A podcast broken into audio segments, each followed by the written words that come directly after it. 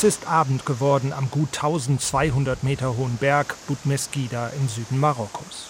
Wind kommt auf. Wolkenfetzen ziehen vom Atlantik heran. Auf ihrem Weg über das Gebirge berühren sie auf der Bergkuppe schwarze, große Netze, die sich Wind und Wolken in den Weg stellen. Ihr Gewebe sieht aus wie ein wild gehäkelter, überdimensionierter Topflappen, acht Meter lang, vier Meter hoch. An Fasern verfangen sich Wassertropfen. Nach und nach kullern sie in eine Rinne. Wasser ohne dass ein Tropfen Regen fällt. Diese Wolkenfänger hier hat sich Peter Trautwein ausgedacht, ein großer sportlicher Mann, Bürstenhaarschnitt. Er greift nach den Netzen, zieht und rüttelt, dann nickt Peter Trautwein zufrieden. Er ist Industriedesigner, hat Skistiefel und Tennisschläger entwickelt. Dann kam sein 50. Geburtstag. Ich habe so viele Projekte in meinem Leben gemacht und habe so viel Glück in meinem Leben auch gehabt und ich habe mir überlegt, was kann ich denn jetzt eigentlich mit meinem Wissen den Menschen zurückgeben? Wolkenfänger, in den vergangenen zehn Jahren Schritt für Schritt entwickelt, unter anderem mit der Technischen Universität in München. Jetzt versorgt sein Projekt 16 Dörfer am Rand der Sahara mit Wasser. Die gefangenen Tröpfchen aus den Kollektoren fließen in einer Zisterne zusammen. In dieser Nacht kommen so gut 37.000 Liter zusammen.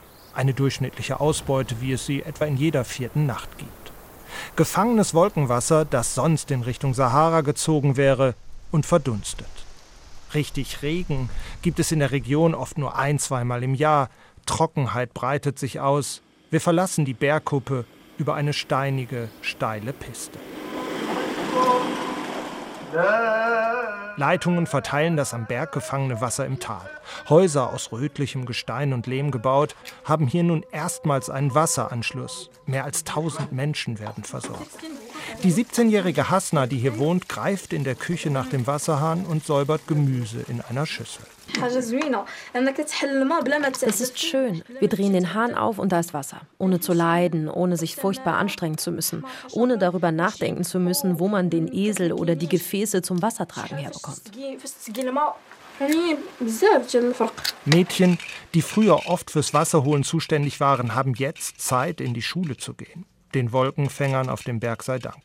Gefördert von der Wasserstiftung aus Deutschland, eine lokale Organisation kümmert sich jetzt um die gerechte Verteilung des Wassers. Die Menschen in den Dörfern zahlen dafür einen kleinen Preis.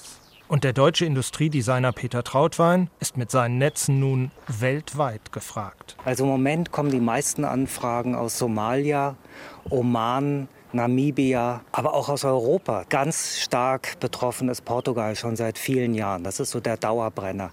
Die Anfragen steigen wirklich von Jahr zu Jahr mehr und sie sind täglich da. Die Vereinten Nationen sagen, in Zeiten zunehmender Trockenheit in vielen Regionen brauche es neue Ideen zur Wassergewinnung.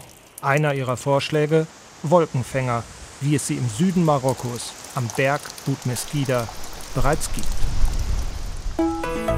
RBB 24 Inforadio vom Rundfunk Berlin-Brandenburg.